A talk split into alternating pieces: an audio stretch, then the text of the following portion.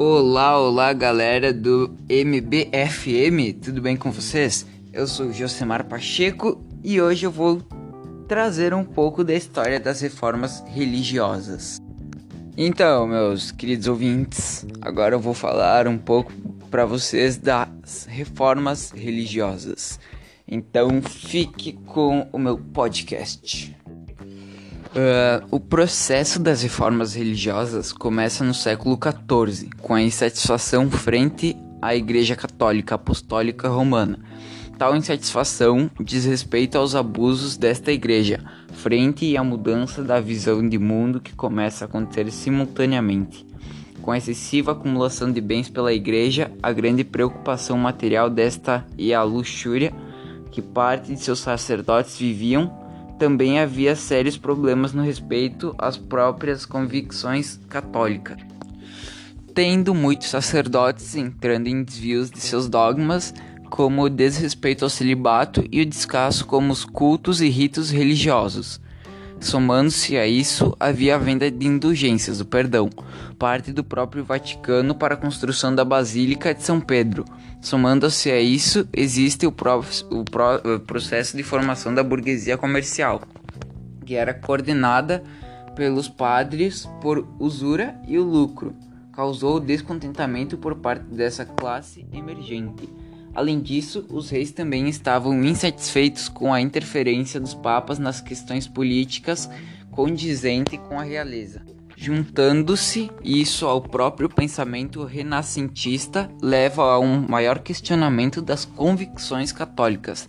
Acontece conjuntamente com o processo da urbanização, um maior acesso à leitura e à discussão Afinal, homens não estão tão distantes fisicamente nas cidades como eram nos campos.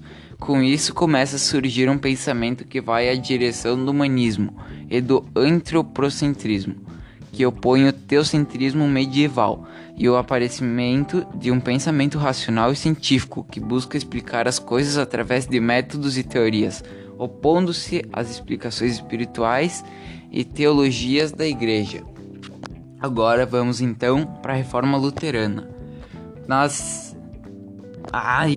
Foi mal aí, galera, que eu acabei me uh, embaraçando. Mas enfim, vamos lá, né? Na reforma luterana. O sacerdote alemão Martinho Lutero, 1483 a 1546, foi o primeiro a opor-se de forma mais elaborada contra a igreja. Ele fixa 95 teses na porta da igreja de Wittenberg questionando as posturas tomadas pela igreja. Nas 95 teses, Lutero condenava principalmente a venda de indulgências e o culto às imagens. Devido a essas teses, Lutero foi encomunado pelo Papa. Lutero foi favorecido em suas prepagações devido ao fato de, na religião atual da Alemanha, onde ele havia muita miséria, por parte dos camponeses que condenavam a igreja por isso. Além disso, havia grande interesse na nobreza daquela região pelas terras da igreja católica. Agora, né, como foi uma, uma forma resumida, agora eu vou ler para vocês a reforma, a reforma calvinista, ok?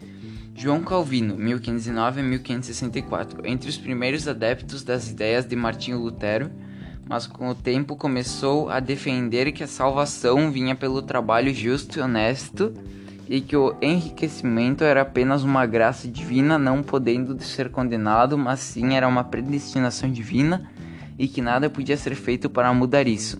Com esse pensamento, Calvino acaba atraindo muitos comerciantes e banqueiros.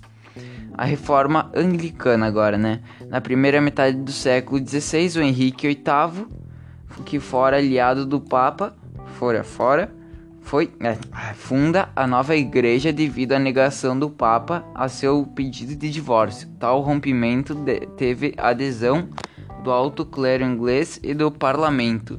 Além disso, esse rompimento também foi causado pelo fato da Igreja Católica ser detentora de grandes partes das terras inglesas, o que gerava a cobiça da, no, da nobreza inglesa. E é isso, minha gente é o que eu tenho aqui para trazer para vocês.